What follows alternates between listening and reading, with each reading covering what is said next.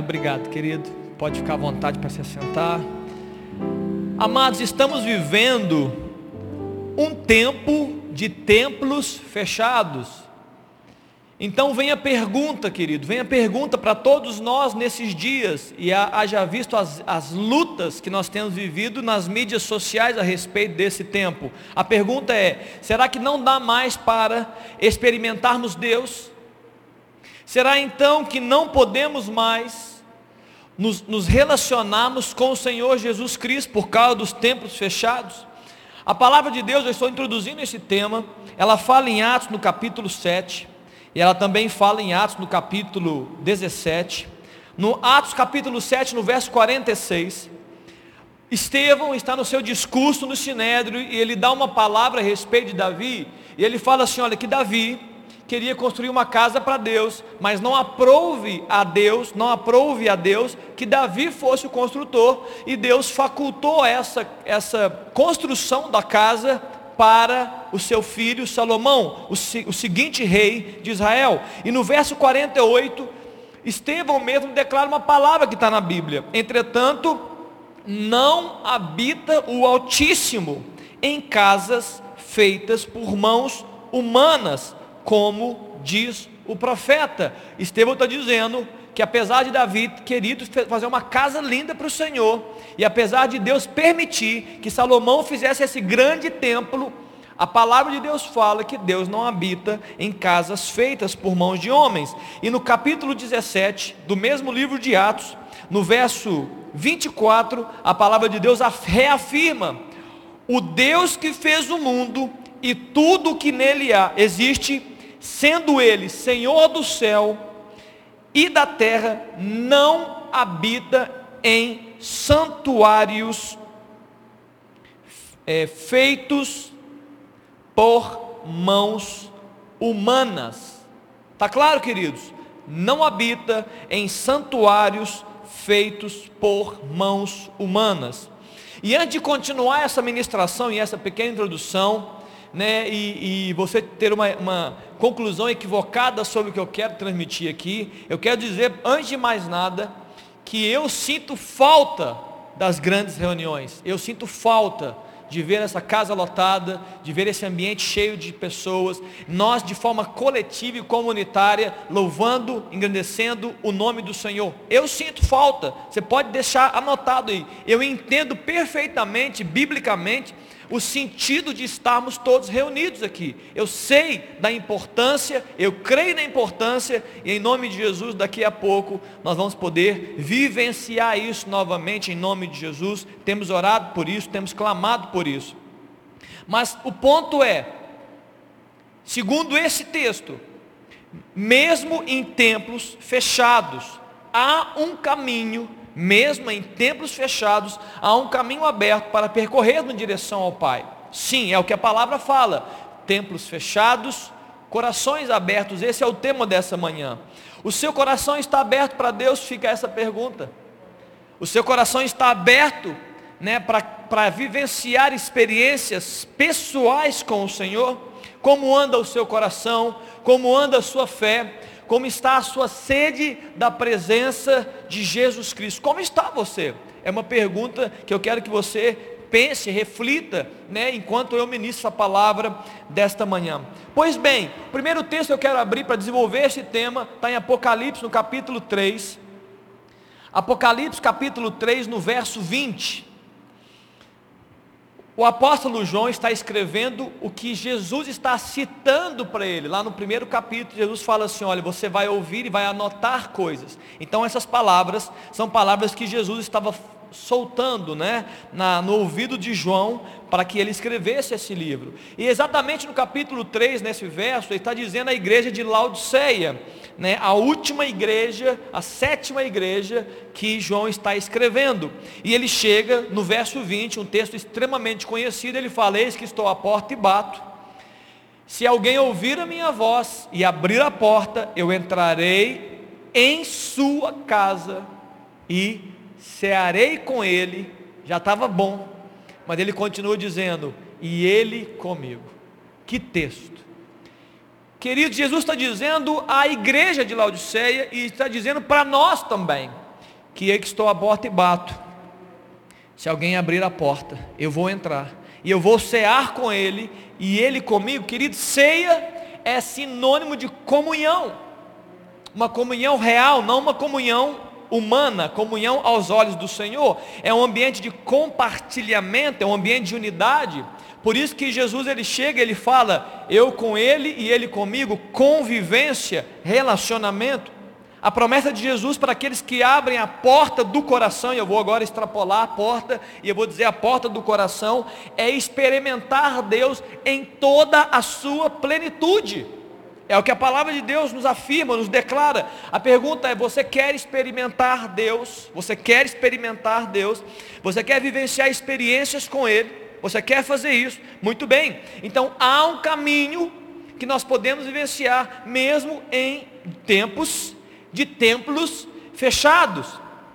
Templos fechados não nos impedem de experimentarmos a presença do Senhor, de acordo com essa palavra tão maravilhosa que está para nós. Templos fechados, queridos, e restrições né, de aglomerações nos impedem de festejarmos juntos, claro que sim, de louvarmos ao Senhor coletivamente, é, nos impedem de podermos ter uma convivência sadia entre nós, entretanto, não nos impedem de termos experiências pessoais de fé e sede, diretamente com Jesus, diretamente com o Espírito Santo de Deus. Muito bem, abrir a porta do coração, escute, não pode e não deve ser uma atitude passiva nossa. Não pode ser um ato passivo. Por exemplo, Jesus está vindo ao meu encontro e eu estou desapercebido, eu nem sei o que está acontecendo, e Ele está batendo a porta do meu coração e eu estou abrindo a porta. Como se eu tivesse, por exemplo, abrindo a porta para um convidado é, inesperado e também indesejado. Não, com Deus não é assim que vai funcionar as coisas. Com Deus não pode ser assim. Ele batendo a porta do meu coração, ele buscando, né? Ele buscando a minha vida, ele buscando atrair a minha vida em direção a ele. A minha reação, a minha atitude tem que ser ativa.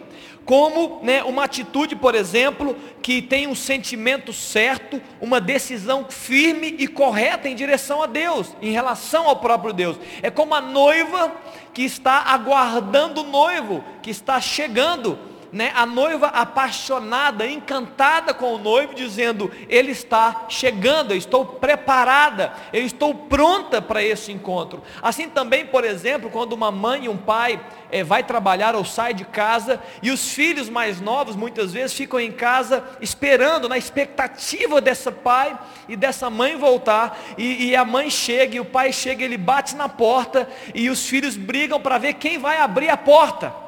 Por quê? Porque a mamãe chegou. Porque o papai está aqui. Era tudo o que a gente esperava, era tudo que a gente ansiava. Ele chegou, ele está aqui. Esse é o sentimento, essa é a decisão, é, o, é a disposição interior de um homem e de uma mulher que querem ter um encontro com o Senhor Jesus e com o Senhor Deus. É uma via de mão dupla, irmãos. Como Tiago no capítulo 4, no verso 8, ele diz assim, ó: "Chegai-vos a Deus e ele se chegará a vós outros". É, pode, é claro que sempre começa com Deus. Todo movimento inicial é de Deus. Ele nos ama primeiro, ele nos busca primeiro, ele nos salvou e nos amou sendo nós ainda pecadores, estando nós mortos em nossos delitos e pecados. Então o primeiro movimento é sempre de Deus em relação à nossa vida. Entretanto, nós precisamos nos movimentar e reagir a esses primeiros movimentos de Deus em relação à minha vida. Então Deus dá passos em direção a mim e eu preciso me permitir ser convencido para dar passos em relação a esse grande e maravilhoso Deus que nos ama. É como se o Pai nos diz pelo Espírito Santo você precisa de mim. E nós dizemos ao nosso espírito: Eu preciso do Pai. É um movimento né, que vai trazer uma relação, um relacionamento né, de comunhão, de ceia, de convivência e de vida, como já foi dito aqui nessa manhã. Muito bem, quais os impedimentos, quais as dificuldades de vivenciarmos essas conexões com Deus? Quais os impedimentos? Quais, as, quais os entraves? Eu poderia aqui é, relacionar vários entraves, muitos deles inclusive espirituais. Mas eu vou ser simples, porque não tenho tanto tempo para poder falar tudo sobre esse assunto. E eu quero começar dizendo um entrave. Um entrave, queridos, está no próprio texto de Apocalipse, capítulo 3, Léo. Esse entrave está ali no verso 17. No verso 17 do capítulo 3, a igreja está declarando: Estou rica, ou rico sou, e estou enriquecido. Léo, esse texto que aparece no vídeo? Então eu vou ler como está ali, ó. Rico sou e estou enriquecido, e de nada tenho falta. Esse possivelmente é o primeiro e eu diria que um dos maiores entraves de você se conectar com o Senhor. Por quê? Porque o que está por trás de estou rico e não, nada tenho falta, está dizendo o seguinte: eu vivo bem comigo mesmo eu posso viver uma vida independente, eu posso viver uma vida, é, é, eu estou resolvido com as minhas coisas, eu não preciso tanto assim de Deus, eu, eu estou de boa, como diziam os mais jovens, eu estou suave na minha história. Talvez este, né, dentro desses entraves, está atrás dele, por trás dessas falas, o orgulho, né, a soberba, a autossuficiência, é um grande entrave, e há, eu vou chamar de eudolatria. Poliano, eu posso, eu, eu, me permite eu, eu, eu, inventar uma palavra aqui? Eudolatria é, eu estou chamando de a idolatria do próprio eu. É você estar no topo, é você se colocar como sentado no trono. Eu chamei de eudolatria. De, oi? Ego, melhor? Aí a Poli me corrigiu aqui, queridos. Égola, é, o meu é, eu sou, eu sou o português básico e a Poli é o avançado. Então, eudolatria, mas na verdade é egodolatria, ficou mais bacana. Egodolatria. Egolatria, tira o do, gente, tira o do. Egolatria é quando o ídolo vira você mesmo e você está se adorando, é você está te, é, é, é, se amando. E alguém pode falar assim: nossa, graças a Deus, pastor, eu nunca disse que eu não preciso de Deus.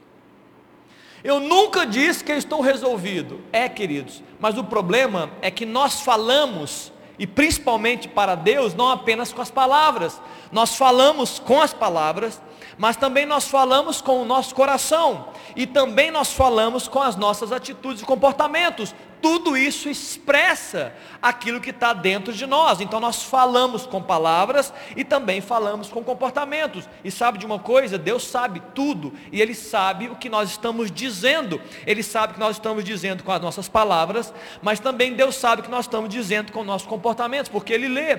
E Ele sabe o que nós nem estamos dizendo, mas está dentro do nosso coração, porque Ele verifica, Ele consegue sondar o nosso coração. Então muitas vezes é isso. Você pode não estar dizendo que não precisa de Deus ou que está rico e resolvido e eu estou suave, mas na prática você pode estar se comportando como alguém que está resolvido, como alguém que está abastado e que não precisa de nada e nem precisa de Deus. E é interessante que Jesus diz Nesse texto ele continua no mesmo, no mesmo verso 17: Não sabe você que você está, na verdade, o contrário do que você acha que você está. É muito louco isso, porque na prática o que Jesus está falando é que aqueles homens, aquelas mulheres da igreja de Laodiceia não estavam percebendo e não estavam entendendo o que estava no coração deles. E Jesus disse: Ei, vocês não sabem, mas eu preciso dizer para vocês: vocês estão na verdade, você é infeliz, sim, você é miserável, pobre, cego e nu. Jesus está dizendo, você interpreta você de um jeito, mas eu te interpreto de um outro jeito. E queridos, convenhamos, é melhor ouvir ao Senhor do que ouvir nós mesmos. Então esse texto é o primeiro entrave que eu digo, é quando você está buscando né, essa própria existência, o seu, a sua autossuficiência. Isso vai te impedir certamente de você se conectar com Deus de uma forma tão poderosa e plena. Além disso, queridos, pode ser também uma questão doutrinária, uma questão de, de, uma questão religiosa, de entendimento. Talvez por ensinos equivocados ou por uma percepção errada a respeito do próprio Deus, uma percepção corrupta. Isso acontece com todos nós, sem exceção, sem exceção. A vida cristã, nós vamos caminhando para alinhar a nossa percepção em relação a Deus com relação às próprias verdades de Deus. O Espírito Santo tem esse trabalho de nos ajudar a alinhar percepções, porque nós nascemos e nós temos percepções equivocadas a respeito de Deus, seja por experiências erradas do passado, seja por alguma pessoa que disse algo para nós que marcou, mas na verdade não está na Bíblia. Então, dentro desse tema, eu quero discorrer três coisas. Uma das coisas é que nós temos problemas, alguns de nós podem ter problemas, como Deus, como Deus ele representa uma pessoa de autoridade, Deus representa uma pessoa de grandiosidade, de glória, de domínio, de soberania, e isso está é, sobre os ombros do nosso Deus, poder e autoridade. Isso pode trazer uma mensagem que não é a melhor mensagem para você, não a verdadeira, porque você já teve problemas com pessoas de autoridade. Talvez você teve dificuldade de relacionamento com pessoas de autoridade. O pai, por exemplo, é uma pessoa de autoridade. Talvez você teve dificuldade na relação com seu pai. Talvez você teve dificuldade na relação com o chefe, por exemplo. Então você carrega essas experiências para a sua relação com Deus. Só que essas experiências foram experiências, irmãos, que não eram experiências de proximidade. Eram experiências que mais te afastavam dessas dessas personalidades de autoridade. E aí você vem para Deus e Deus é essa pessoa cheia de autoridade e você fica com o pé atrás. Será que é assim que funciona? É uma percepção equivocada. É como se você, por exemplo, trabalhasse numa empresa e nessa empresa o seu chefe fosse um carrasco, um chefe duro, um chefe autoritário. Então essa é a percepção que você tem de uma pessoa que é um chefe. E você vai para uma outra empresa e você já põe o pé nessa empresa e fala, já sei, chefe é tudo carrasco, chefe é tudo autoritário. Por quê? Porque é uma percepção antiga de uma experiência que você vivenciou, que até foi real. Eu lembro na minha empresa, em um tempo, chegou uma recepcionista nova lá, e chegou no meu ouvido, que era só eu, é, o meu carro chegar no estacionamento, ela saber, e ela ficava nervosa, ansiosa, ela ficava apavorada. Por quê? Porque ela tinha medo de mim. E eu nunca, espero que eu nunca tenha feito nada que produzisse isso. E aí chegou, eu estava na minha sala, eu falei, é mesmo, tem certeza? E a pessoa do RH disse, Léo, nós já percebemos isso nela. Eu liguei para ela e mandei chamar e falei, vem aqui na minha sala. Ofereci um café, ofereci água e falei assim, olha, ouvi dizer que você tem medo. Quando eu chego, o medo de mim, e ela falou, tem, porque é chefe, né? Chefe tem que ter medo. E eu falei assim, olha, a última coisa que eu quero que você tenha de mim é medo. Repulsa. Eu não quero que você fique fugindo pela, pelos ambientes quando eu estiver chegando. Eu quero que você tenha, eu quero que você me respeite como eu sou, assim como eu vou respeitar você. E nós vamos nos relacionar muito bem. Não tenha medo de mim. Então eu precisei tratar essa funcionária e falar algo que tá, na, na percepção, no, na mentalidade dela era chefe, tem que ter medo. E muitas vezes nós estamos assim com relação a Deus por causa de experiências né, e de ensinos equivocados. Uma segunda coisa muito normal que pode te impedir dessa experiência tremenda com Deus, é um problema de autoestima. E ele acontece com muitas pessoas. Nós achamos que todos são alvos do amor de Deus, menos nós. Nós achamos que Deus quer se relacionar com muitas pessoas, mas eu não faço parte desse muitas pessoas. Que Deus ele ama os especiais, que Deus ele quer ter comunhão com aqueles que têm posição, com pastor, com alguém que ora, com alguém que sabe da Bíblia e nós construímos um bloqueio por causa da nossa baixa autoestima. Não, é, Deus nem vai ouvir a minha oração. Deus nem vai se relacionar comigo. Entraves.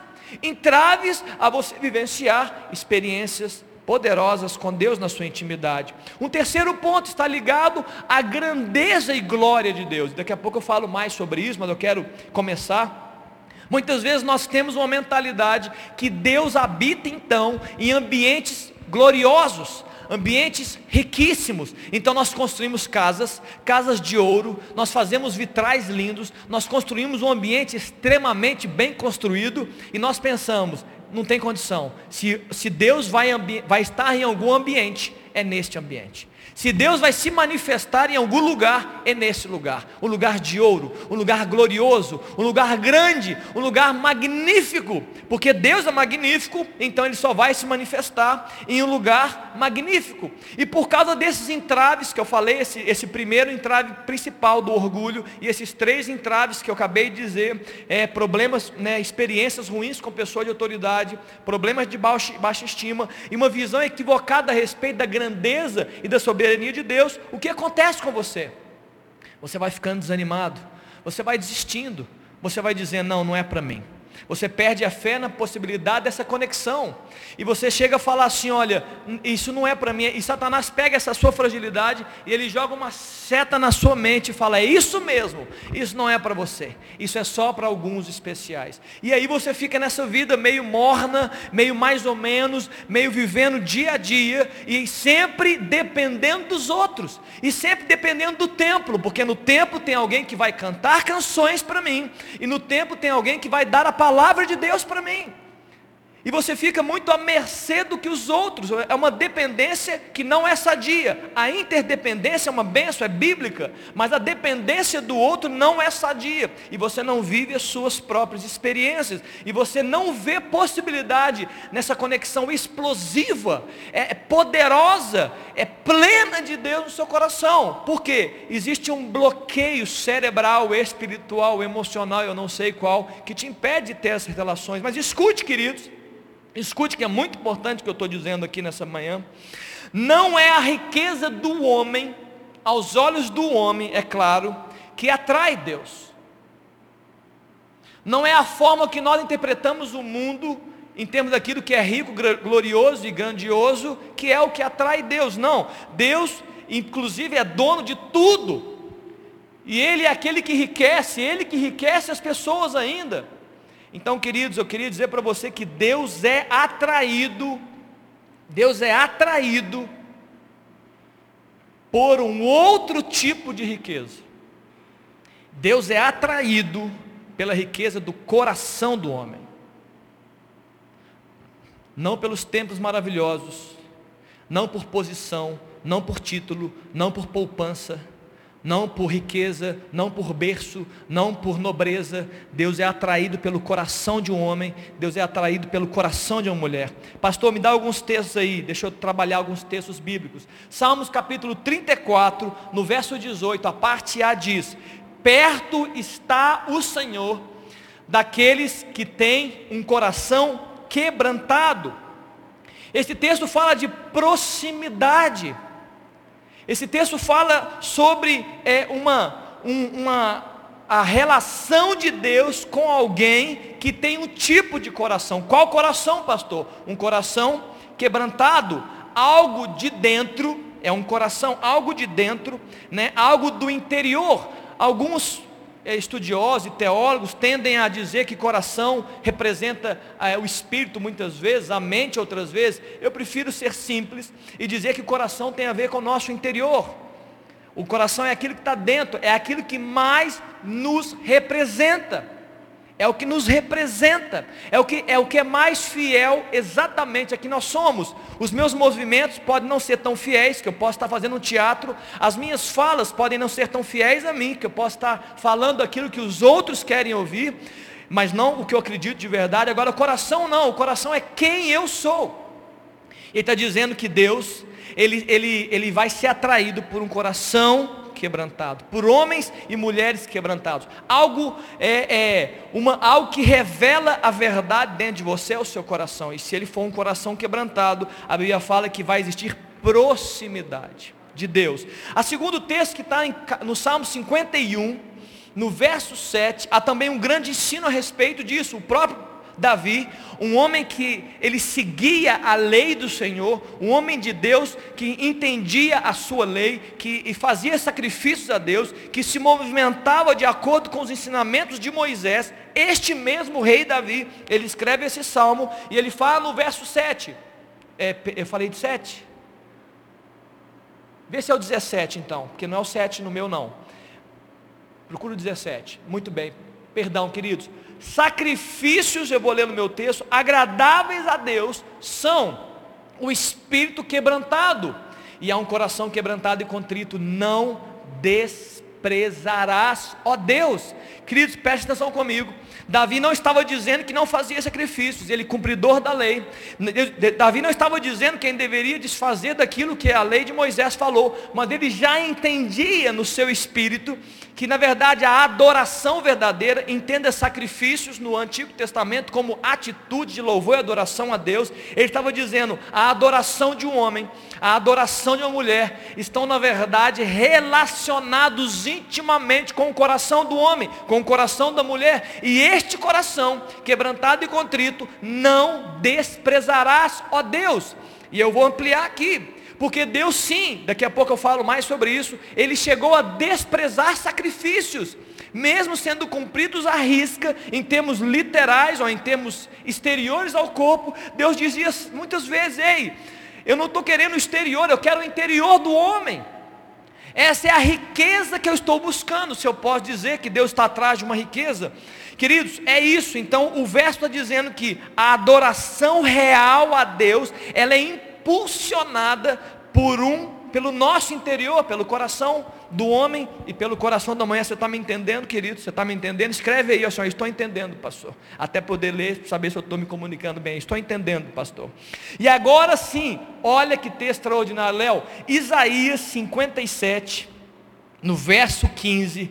Esse texto é maravilhoso. Isaías 57, no verso 15, diz: Porque assim diz o alto Isaías, é, Isaías está dizendo né, em nome do próprio Senhor Altíssimo, pois assim diz o alto, e o sublime, que habita na eternidade e cujo nome é santo, está falando do nosso Deus, o grande Senhor, em um alto e santo lugar habito, e também com o contrito e abatido espírito, para vivificar o espírito dos abatidos e para vivificar o coração dos contritos. Irmãos, só quem é onipresente pode fazer uma declaração como essa. Sim, ele habita num santo lugar, Deus habita num lugar grandioso, um lugar celestial. Mas ele está dizendo, queridos, não sou eu que estou dizendo, é a palavra de Deus, é o profeta escrevendo. Deus também habita no coração, né? junto ao coração de um homem abatido, um homem contrito. Para quê, pastor? Para vivificar o espírito dele. Para quê, pastor? Para poder vivificar o coração dele. É o que a Bíblia está dizendo.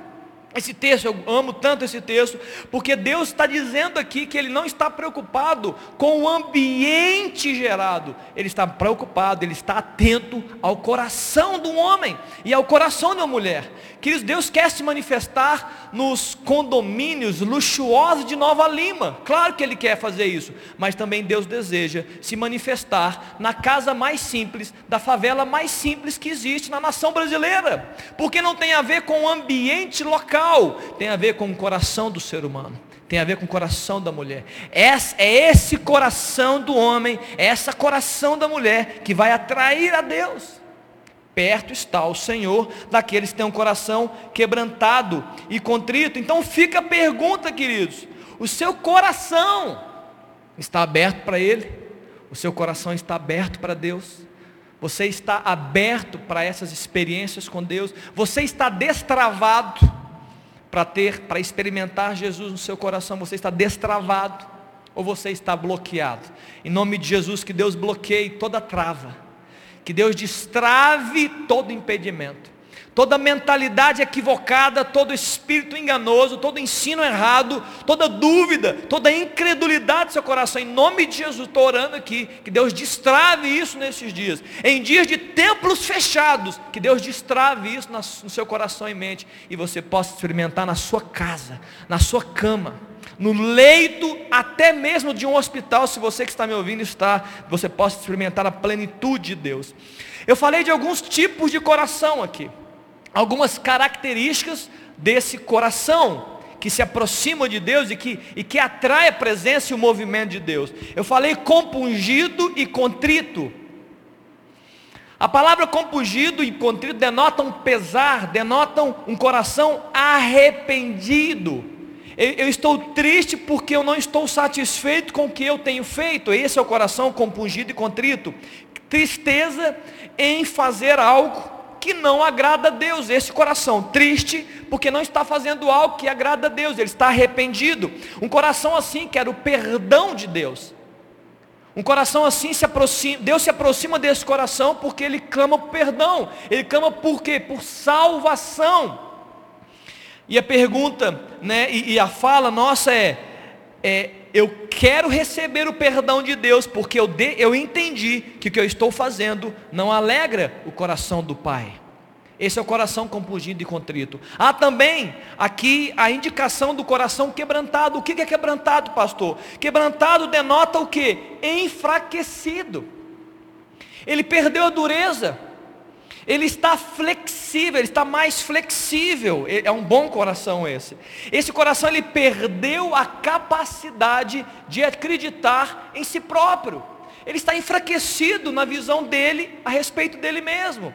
Ele está dizendo, eu preciso de Deus. Ele está dizendo, eu, eu estou dependente de Deus. Esse coração quebrantado, ele expõe a nossa necessidade ele declara, ele denota dependência, ele denota entrega real, reconhecimento do nosso nada e do tudo de Deus.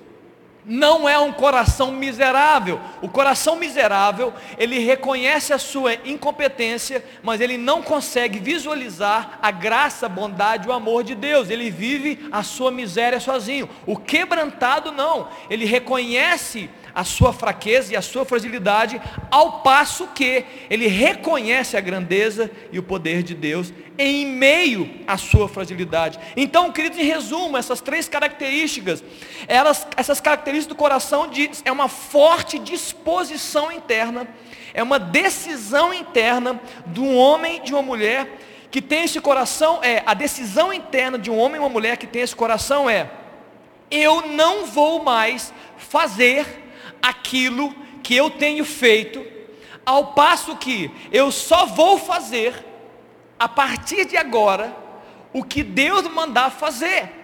Eu não vou mais fazer o que eu tenho feito, e eu só vou fazer o que eu tenho que fazer quando Deus estiver comigo, tá claro? Esse é um movimento de um coração quebrantado e contrito. Eu não vou mais fazer o que eu tenho feito. E agora o que eu vou fazer, eu só farei, eu não farei sem o Senhor. Eu não farei se o Senhor não estiver comigo. Está claro, queridos? Essa é a decisão, essa é a disposição que você precisa apresentar verdadeiramente diante do seu Deus. Porque a soma das, dessas características, ela resulta em que a soma dessas características. Eu quero o Senhor perto de mim, para me perdoar, para me vivificar e para me enviar, para me conduzir, conduzir a minha vida. Esse coração, queridos, é como um imã. Esse coração é como um super imã atraindo a presença e a proximidade de Deus, de acordo com a palavra. É um coração como este, querido, que provoca em nós atitudes, que provoca em nós é, é, é, muitas re, é, reações que não são compreendidas. É esse coração, por exemplo, conforme Êxodo capítulo 33, que Moisés está ali negociando, orando, conversando com Deus, e ele diz no verso 15: Se a tua presença não for comigo, Senhor, não me faça subir desse monte. É esse coração que faz isso. Eu não vou fazer nada se o Senhor não estiver comigo. Eu não tenho prazer no ambiente ou na ação quando o Senhor não está. É este coração também que, que ativa, né, é, é ativado quando estamos diante da glória de Deus, conforme Isaías do capítulo 6, quando Isaías veio, ele participa da glória de Deus, ele fala, ai miserável homem que sou, Ai de mim que vou perecendo, ai de mim estou perdido, porque eu sou um homem de impuros lábios e habito no meio de um, de um povo de lábios impuros, e eu vi o Senhor. A primeira expressão de Moisés apresenta quebrantamento, essa apresenta contrição, compungir do coração. Meu Deus, eu estou arrependido de quem eu sou. Há também como João no capítulo 3, quando a palavra de Deus fala que os discípulos do João começaram a dizer para João, João Batista, que batizava, ei João, você sabia que aquele homem chamado Jesus, que você batizou no Jordão, agora ele está batizando também.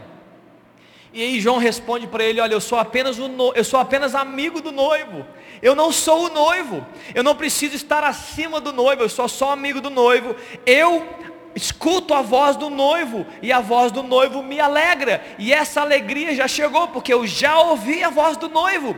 Importa que ele cresça e que eu diminua. Isso são consequências de um coração quebrantado e contrito. 1 Timóteo capítulo 6, no verso 15, o apóstolo Paulo também dá, uma, dá um entendimento para nós que tipo de coração é esse. Que coração é esse que atrai a presença de Deus. E ele diz: fiel é essa palavra e digna de toda aceitação que Jesus, Cristo Jesus veio ao mundo para salvar. Eh, Léo, 1 Timóteo 1,15. Eu falei 6, me perdoa, gente.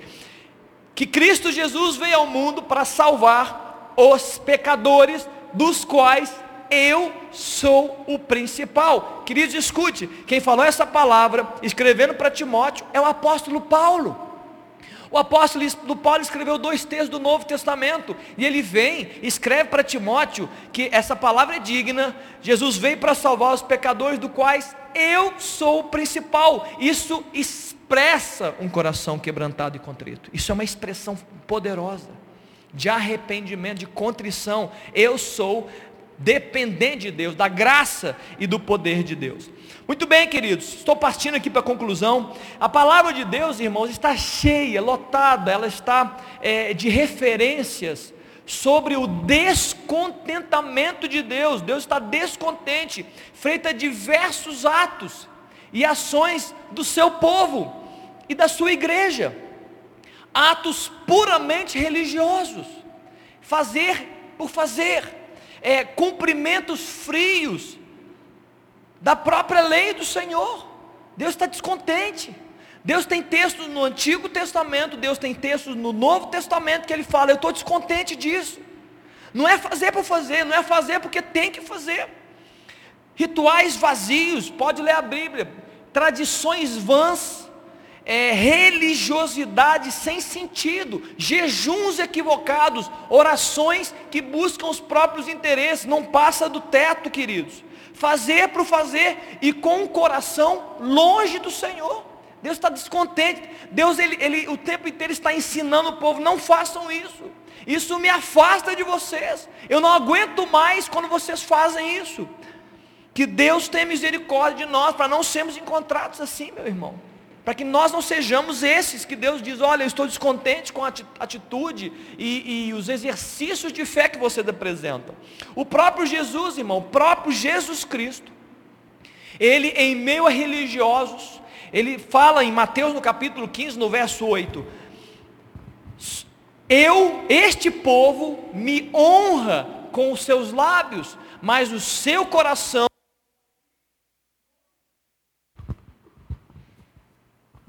pessoal aqui é rápido, hein? Vocês estão, né? Misericórdia.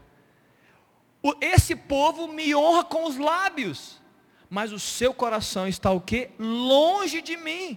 Queridos, é muito mais intensa a relação com Deus, ela é muito mais preciosa, ela, ela precisa que você coloque o que? O seu coração.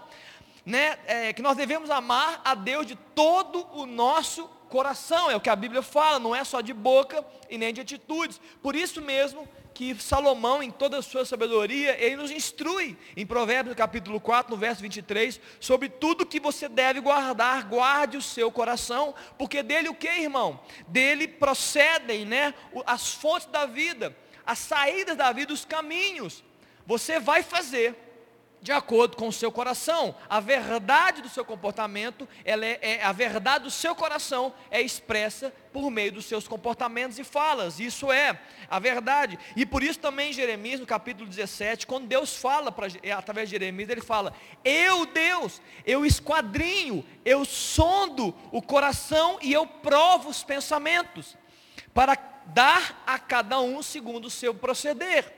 Segundo o fruto das suas ações. Deus está dizendo, ei, eu conheço o coração do homem, eu provo os seus pensamentos e eu vou dar a eles segundo o proceder, segundo as ações, segundo o que eu, Deus, está dizendo, segundo como eu julgar o coração do homem. Está claro, queridos? É isso, Deus está olhando para o nosso coração. E eu quero terminar essa mensagem agora, falando rapidamente do diálogo entre uma mulher chamada, samaritana, não tem o nome dela, e Jesus Cristo. Mas antes de continuar e terminar isso, eu queria te perguntar mais uma vez: como anda o seu coração? Seu coração está aberto para Deus? Você encontrou em você, enquanto eu prego, você está encontrando em você um coração quebrantado e contrito. Você está entendendo, irmão. Você está entendendo, irmã, que esse coração é como um imã que atrai a Deus, um coração arrependido, um coração que está disposto a não mais fazer o que está fazendo, ao passo que um coração está disposto a fazer muitas coisas, desde que seja com o Senhor. Um coração que está disposto a fazer coisas que seja com Ele, ao passo que não quer fazer mais nada sem Ele. Esse coração atrai a presença do Pai, a presença do Senhor.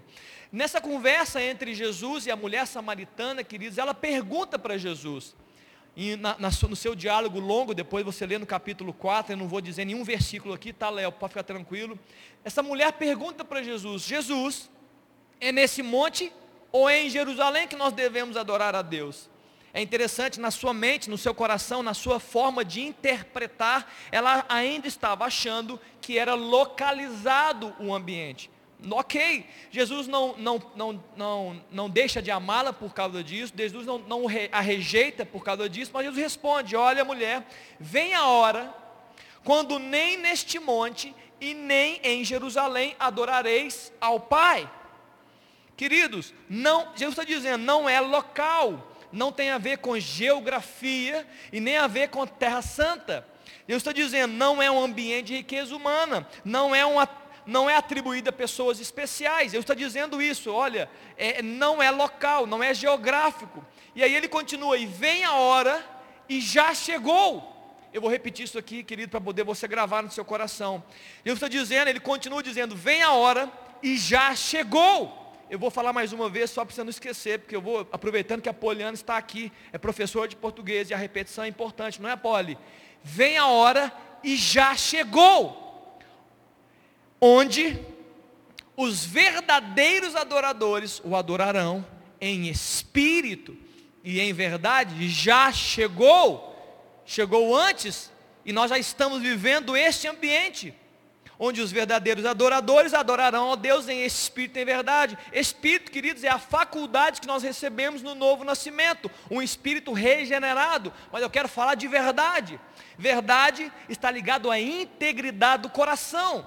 Verdade está ligado a isso, olha, o coração desse homem, o coração dessa mulher expressam exatamente através das suas falas, através das suas atitudes, comportamentos e até canções, porque adorar não é só cantar, o coração de adorador, um coração verdadeiro, um coração correto diante do Senhor. E a Bíblia fala porque estes são os, esses adoradores, essas pessoas são aqueles que o Pai procura para seus adoradores. Está entendendo, irmãos? Deus não está procurando as melhores vozes do, do país ou do mundo. Deus não está procurando os maiores é, é, instrumentistas. Deus está atrás dos adoradores verdadeiros. E os adoradores verdadeiros têm um coração íntegro e verdadeiro e têm um espírito que o adora, um desejo firme de adorar. O encontro, querido, glorioso com o Pai, o encontro tremendo com o Pai, pode ser no monte, ele pode também ser em Jerusalém, mas ele também pode ser na sua casa ele também pode ser no seu quarto, ele também pode acontecer no seu carro, no seu trabalho, um encontro verdadeiro. Por quê? Porque Deus não está atrás de um ambiente, não é um local, Deus está atrás de pessoas, Deus está atrás de homens e mulheres que têm um coração que atrai a sua presença, está entendendo? É importante que você entenda isso essa manhã, os templos estão fechados, mas o seu coração está aberto. Se o seu coração está aberto para Deus, querido, você pode sim experimentar o poder, a graça e a plenitude de Deus nesses dias. E não é pela beleza das suas palavras, não é, e nem por você estar em um local de adoração.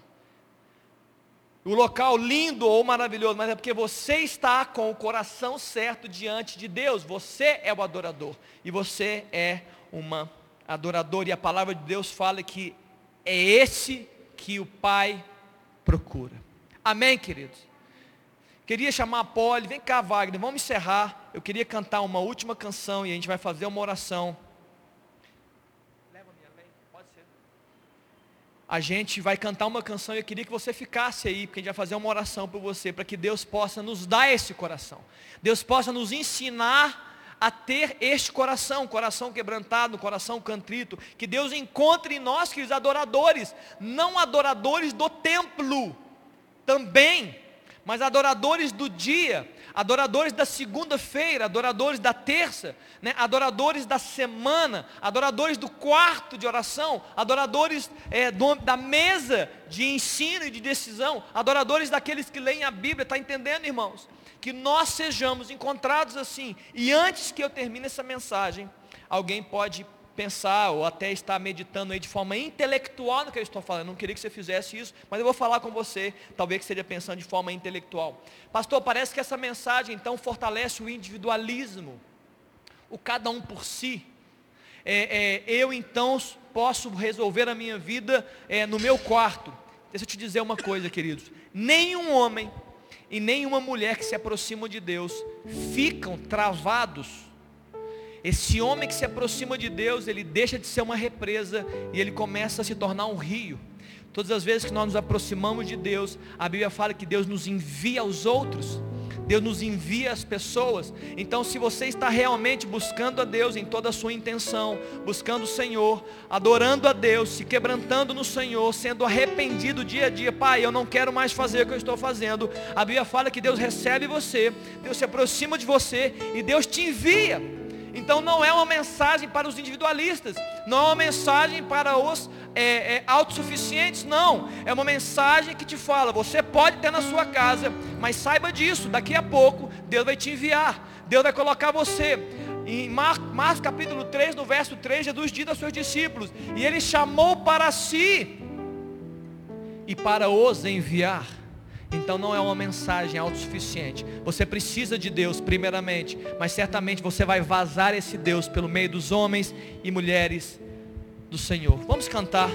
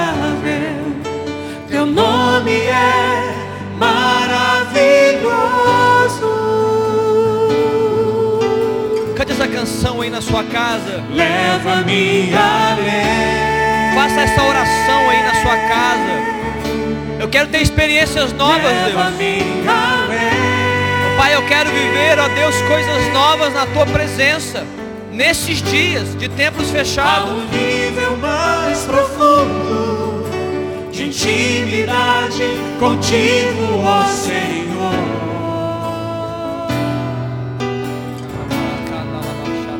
Leva-me além. Leva-me além.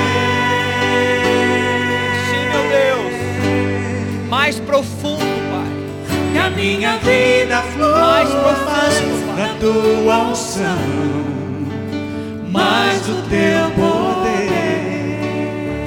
Vamos orar aqui agora. Põe a mão no seu coração aí que você está na sua casa.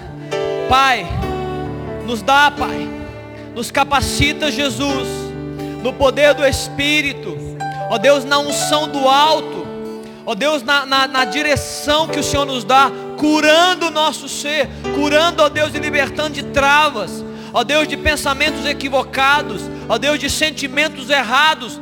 Nos arranca, Deus, essas oposições e travas, ó Pai, nos dá esse caminho. Ó Deus, escancara esse caminho, Jesus. Ilumina esse caminho, Pai, um caminho de intimidade, um caminho da adoração. Ó Deus, um caminho, ó Deus, aberto para aquele que tem um coração quebrantado e contrito. Além disso, Pai, toca a nossa vida, Jesus. Ah, Deus, nos dá esse coração, Pai. Espírito Santo nos ensina esse coração. Um coração, ó Deus, que decididamente não quer mais desagradar o Pai. Um coração que está convicto que não pode dar um passo se o Pai não for com ele. Um coração, Deus, que está decidido a andar lado a lado com o Senhor. Um coração que respeita, um coração cheio de temor que diz: Olha, eu não vou fazer nada mais se o Senhor não estiver perto de mim. O Pai nos dá esse coração.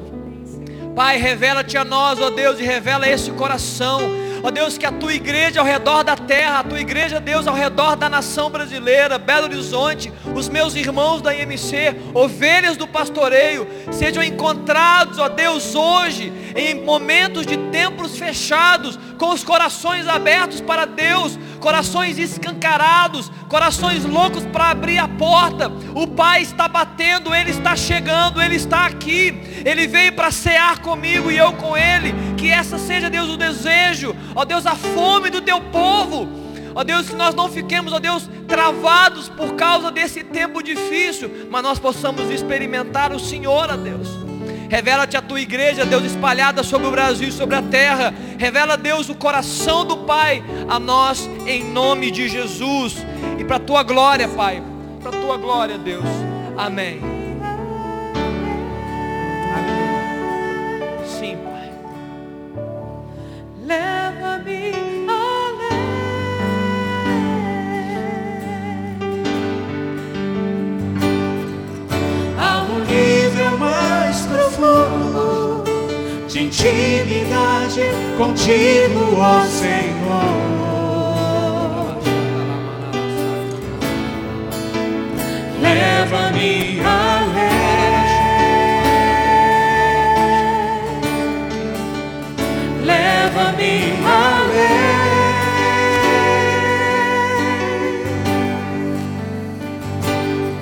Que a minha vida flua mais na tua unção. Aleluia. Mas o teu poder. Amém, queridos. Que Deus te encontre neste dia na sua casa. Que Deus adentre o seu quarto, especialmente o seu coração. Fica na paz do Senhor. Tenha um ótimo domingo às seis da tarde.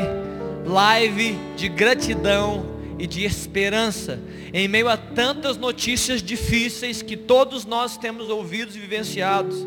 Queridos, nós estamos tendo boas notícias.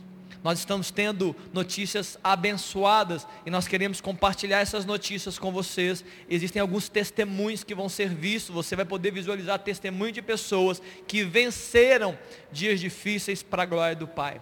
E é isso aí, queridos, nos vemos. Deus te abençoe e nos vemos às seis da tarde em nome de Jesus.